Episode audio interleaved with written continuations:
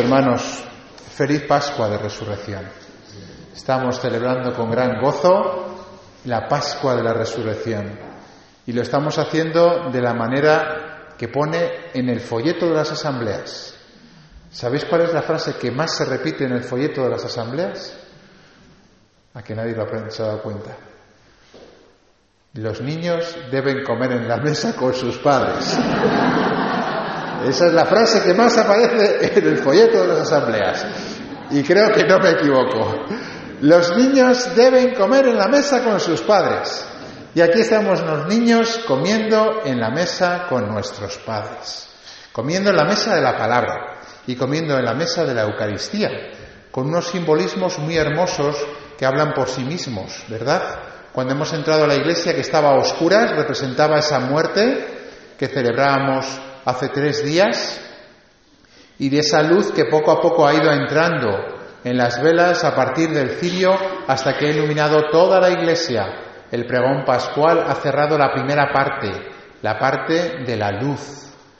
Acabamos de leer las nueve lecturas de toda la historia de la salvación, la palabra. La palabra nos alimenta.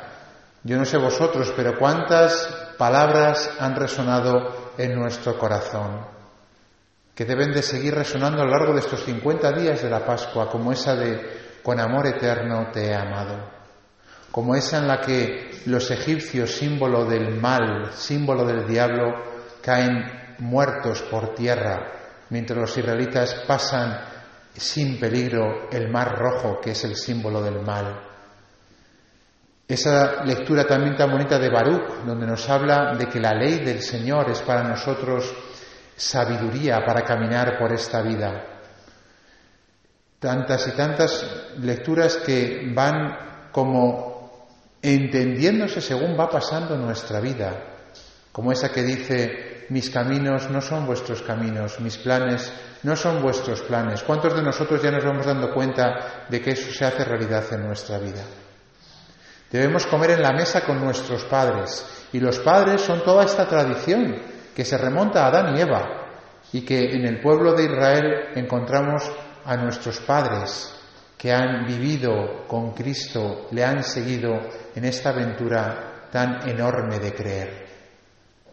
Vamos a continuar después de alimentarnos con la palabra, con la parte de el agua, Vamos a renovar nuestras promesas bautismales, porque como ha dicho San Pablo, el bautismo que muchos recibimos de pequeños, alguno tuvisteis la suerte de hacerlo ya maduros, adultos, conscientes, es ese sumergirnos en la muerte para resucitar a la vida. Por eso ha dicho San Pablo, a partir de ahora andad en una vida nueva, una vida completamente nueva, que surge de la alegría del triunfo de Cristo sobre el pecado y sobre la muerte. Y la cuarta parte de esta celebración será la liturgia eucarística. Nos alimentamos en la mesa del altar, con el cuerpo y la sangre de Cristo resucitado, de ese Cristo que vive y que desde el cielo va acompañando nuestra, eh, nuestro peregrinar por esta tierra. Sí, lo hemos visto estos días. Un peregrinar que no es fácil, un peregrinar que está marcado por la cruz, un peregrinar que a veces uno eh, vive como un descenso a los infiernos, decíamos esta mañana, como un salir constantemente de nosotros mismos para fijarnos en el otro y poder amar caridad y poder hacerlo por la fuerza del amor de Jesucristo. Pero nada tendría sentido, solo quedaría en una bella poesía, pero que no tendría ningún eh, fundamento real si no pudiésemos decir Cristo ha resucitado. Él se aparece en mitad de nuestro camino y nos dice al corazón, alégrate, alégrate, he resucitado, estoy contigo, te espero más adelante, te espero más adelante. Hermanos, si a veces en estas celebraciones vislumbramos por un momento la alegría de lo que será el cielo, ¿qué será cuando lleguemos allí? ¿Y qué será cuando lleguemos allí con heridas de guerra? Después de haber dicho, mira Señor, yo soy un pecador, quizá el que más de los hogares de Santa María, pero he querido amarte desde mi pobreza, desde mi debilidad. He intentado perseverar. He intentado seguirte y aquí estoy, débil, pequeño, pero has triunfado tú sobre mí y por eso estoy aquí contigo para siempre. Tiene que llenarnos de profundo gozo esta celebración. Tiene que darnos fuerza para vivir en el peregrinar de cada día, en ese sábado santo del que hablábamos esta mañana, con toda la fuerza que da la resurrección de Jesucristo. Mirad, es verdad que el diablo campa a sus anchas, no dejamos de negarlo.